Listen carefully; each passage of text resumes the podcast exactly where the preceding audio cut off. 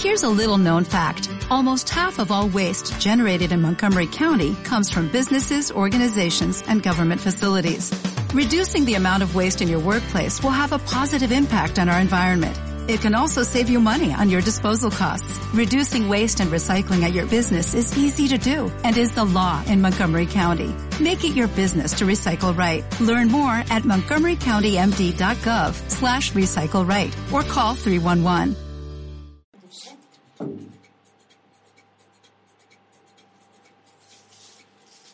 ¿Qué tal amigos de Radio y TV3? Muy buenos días después de escuchar a Juan Pablo con eh, estos extraordinarios temas de economía. Buenísimo. Juan Pablo de verdad es un chavo, es una persona que está buscando un lugar donde colocarse, tiene muy buena visión como joven de la economía y de la perspectiva de nuestro estado, del país y del mundo. Así que un abrazo Juan Pablo, muchas gracias a Juan Pablo Vázquez. Él es economista, entonces está al tiro con estas cosas. Muchachos, muchachas, niños y niñas, chiquillos y chiquillos, muchas gracias por acompañarnos a Radio y TV3, la radio que te proyecta. Y hoy tengo a Charo. Charito, qué gusto tenerte nuevamente con nosotros aquí en Radio y TV3, que estamos ya muy olorosos. y yo me sigo echando. Sí, ya te ve que te estás así calando. Hola, estás días. echando los, los santos olidos, decía la, la, la tucita. No, son aceites esenciales para el dolor de cabeza que Ah, tú ok, traes. muy bien. para el acelere que yo traigo también me, Sí. viene, me viene muy maravilloso un aceitito de serenidad, serenidad, charito. Muy bien, Charito. Me da, me da mucho gusto que estés ya en toda la onda de la Madre Tierra. Y antes de comenzar, platícame cómo vamos con nuestro curso que tenemos muy pronto. Pues eso es lo que me trae acelerada, creo Sí, yo. ok. Ya es este sábado 7 de noviembre, de 10 de la mañana a 6 de la tarde. Y pues vamos a armar tres diferentes tipos de hortalizas. Y ya tengo todo listo, ya las, el tres, las, las tres este, hortalizas están listas ya nada más para armarse. Ok. Entonces va a ser el curso de hortalizas ahí en el centro holístico EVA, que está en Cerro Escondido, en eh, ¿qué es Colina del Cimatario. Ok. Entonces, pues las personas que les interesen aprender a hacer sus hortalizas y que además eh, cómo combinar las plantas, eh, cómo utilizar la composta, la, lombricom- la lombricomposta también. Voy a dar muchísimos temas porque no me quiero enfocar solo a una parte, sino a todo completito, desde la semilla, la plántula, cómo cuidar las, este, ya las plantas después, cosecharlas. Entonces, pues sí, va a ser muy, muy, mi idea es esa, que sea muy completo Ujú. para que la gente salga de ahí emocionada, entusiasmada y con todo el conocimiento y la práctica para que ya hagan sus hortalizas. Padrísimo. El teléfono, por favor, para que la gente se pueda comunicar. Es 442-421-8012, ese es mi celular. Ok. Y ahí encantada de la vida les contesto y les doy todos los informes que les hagan falta. Muy bien. El tema de hoy es azoteas verdes. Sí. que el cual ya tenemos ahí un poquito que no lo habíamos podido tocar y la gente nos ha preguntado, oye Víctor, me dijiste que azoteas verdes. Pues mire, no se preocupe, de todos modos esto lo vamos a subir como podcast y usted lo va a poder eh, recuperar de- de- desde la página y también pues desde tu página podemos Sí, pasarlo es. todo sin ningún problema y usted lo puede seguir reproduciendo. Esta parte es muy buena. Imagínese, empezamos con los proyectos del año que entra. Ahorita es una época en la cual vamos a empezar a cerrar lo que pudimos hacer ya en el año, lo que vamos a terminar ya en este 2015 y lo que vamos a empezar en el 2016. Y justo viene la luna menguante este sábado, Ajá, entonces también por eso es muy importante todos los cierres. Perfecto. Mira qué buena onda. Justamente esta semana es así la semana importante para cerrar todo lo que tengas pendiente y retomarlo a partir de la siguiente semana, que ya el 10, de- el 11 de noviembre, o sea, desde el 10 te tienes que empezar a preparar para ya empezar a abrir los nuevos canales y empezar a abrir a- hacia lo nuevo. Pero el, el 7 es justo la luna para el cierre. Yo les voy a platicar algo. Mucha gente empieza los pro- propósitos del año nuevo. Yo le cuento, si usted empieza en noviembre los propósitos del año nuevo, para cuando entre enero usted ya va a tener una forma de hacer las cosas diferente o ya le agarró la onda a sus propósitos. No caerá tan fácil en los temores y tentaciones de diciembre, en la comida, en los excesos y demás. ¿Por qué? Porque usted ya lleva un trabajo previo, le va a servir. Y en enero no le va a costar tanto trabajo arrancar, porque es como si usted quisiera arrancar una camioneta en tercera. Haga de cuenta que... Exactamente. Y creo que uno de los muy buenos proyectos del 2016 es ser más ecologista, regresar a la madre naturaleza y poder iniciar un o una azotea verde. Ok. Mira, de las azoteas verdes yo tenía muchísimo entusiasmo en hacer una en casa. Me fui a la Expo Paisajismo que fue hace como un mes, mes y medio, y me desilusioné. Ok. Te digo la verdad. Porque yo es algo que no pondría yo en mi casa a menos que contratara un especialista que le supiera muchísimo. Eh, tuve la, la, oportunidad de estar cerca de una persona que vino de Inglaterra y que dice que allá las azoteas verdes serán de lo más natural, ¿no? que hay azoteas verdes por todos lados, que empezaron a salir semillas, o sea, se empezaron a esparcir semillas y empezaron a salir plantas encima de las casas. Y entonces la gente empezó a aprovecharlas como una azotea verde de, ah, caray, pues si se da encima de mi casa, pues voy a aprovechar para cultivar cosas, ¿no? Y para sembrar más. Allá yo no sé, y es algo que tengo de tarea que tengo, quiero preguntar, ¿qué tipo de material utilizan para la construcción? Correcto. Me imagino que ha de ser más bien fierro, ¿no? Que usan eh, fierros, ¿no? en vez de ladrillo, del tipo, lo típico que utilizamos aquí es el ladrillo. Porque si no, a nosotros se, nos vuelve con una humedad tremenda. Y al rato el problema que tienes es que el ladrillo no es que se moje. Yo como mi marido es arquitecto, ¿verdad? Le, medio le sé en ese asunto. No es que se moje solo un ladrillo, sino que se esparce hacia todos los demás ladrillos y la humedad se vuelve una bronca Impresionante. Sí, se vuelve una, plaga y si es ya con salitre y que es un hongo, entonces pues ya empieza otra cosa. Empieza a, surgir un problema muy serio. Entonces, yo lo que preguntaba es, en esa expo era así como de, bueno, ok, ¿por qué en México?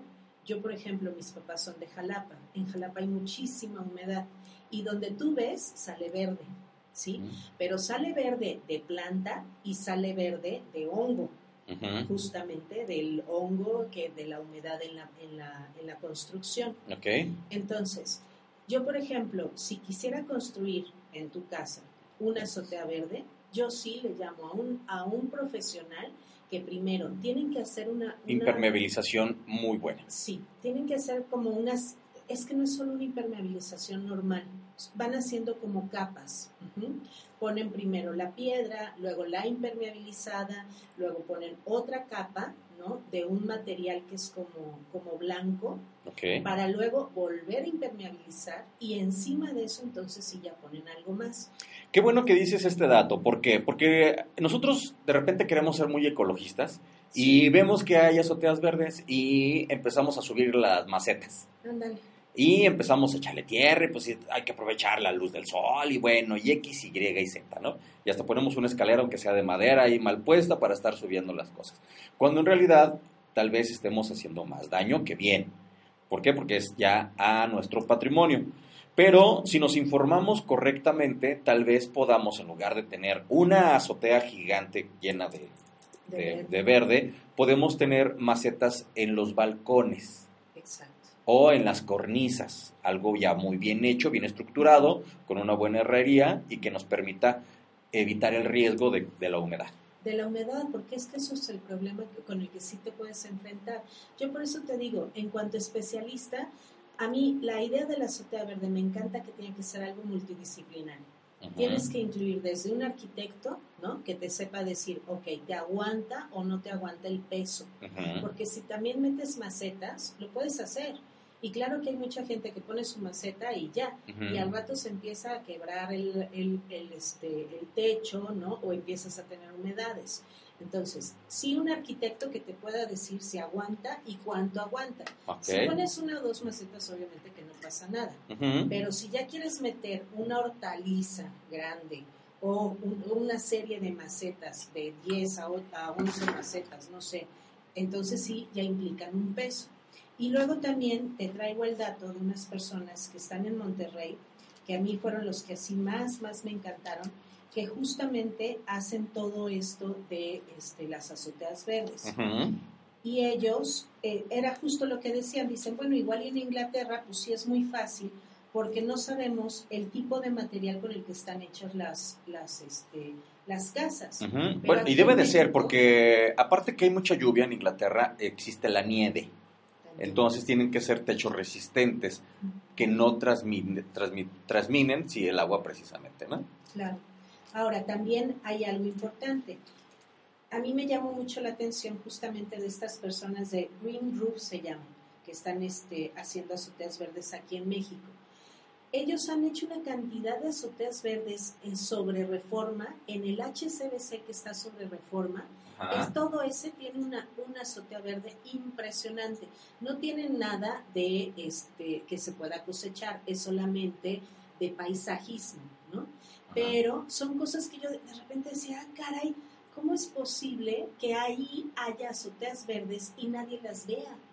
Claro. Y que a la vez no le hagan tanta promoción.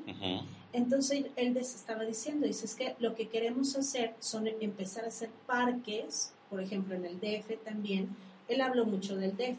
Es que es cuando son muy cosmopolitan que se van terminando los espacios verdes precisamente en la tierra. Exacto. Entonces, pues hay que subirlos. Hay que subirlos.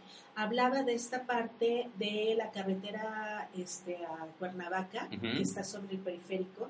Hay partes elevadas que ahí este, tenían el proyecto, tienen el proyecto de hacerlo una parte verde, porque también hubo otro expositor que vino de Nueva York y que habló de justamente todas las partes de los, de los trenes en Nueva York que ya, ya no se utilizan, en Nueva York y en Chicago, que los hicieron verdes y que ahora los hicieron este, como parques. Pero también aún él, en Estados Unidos, nos habló mucho de lo importante que es saber cuánto aguanta la estructura, eh, tener súper impermeabilizado, armarlo, no nada más con una impermeabilización normal con la que impermeabilizas tu casa. Y es normal, Víctor, imagínate, pues le vas a echar tierra, le vas a estar echando agua, ¿no? Pues claro. obvio que no cualquier material te va a aguantar. Entonces, si es un, un proyecto padre, si es algo que sí se puede hacer, pero yo sí recomiendo tener especialistas. Padrísimo. Y te digo, los de Green Roof, muy buenos. ¿eh? Padrísimo, muy bien. Qué bueno que nos das este dato para que nosotros no lo hagamos a, a lo borras y después estemos enojados, porque pues, nosotros queríamos ser muy ecologistas y resultó que nos va a salir en una la nota andar volviendo a, a impermeabilizar y hacer X, Y y Z en la azotea. Sí, porque también lo que tienes que considerar es un sistema de riego. Claro.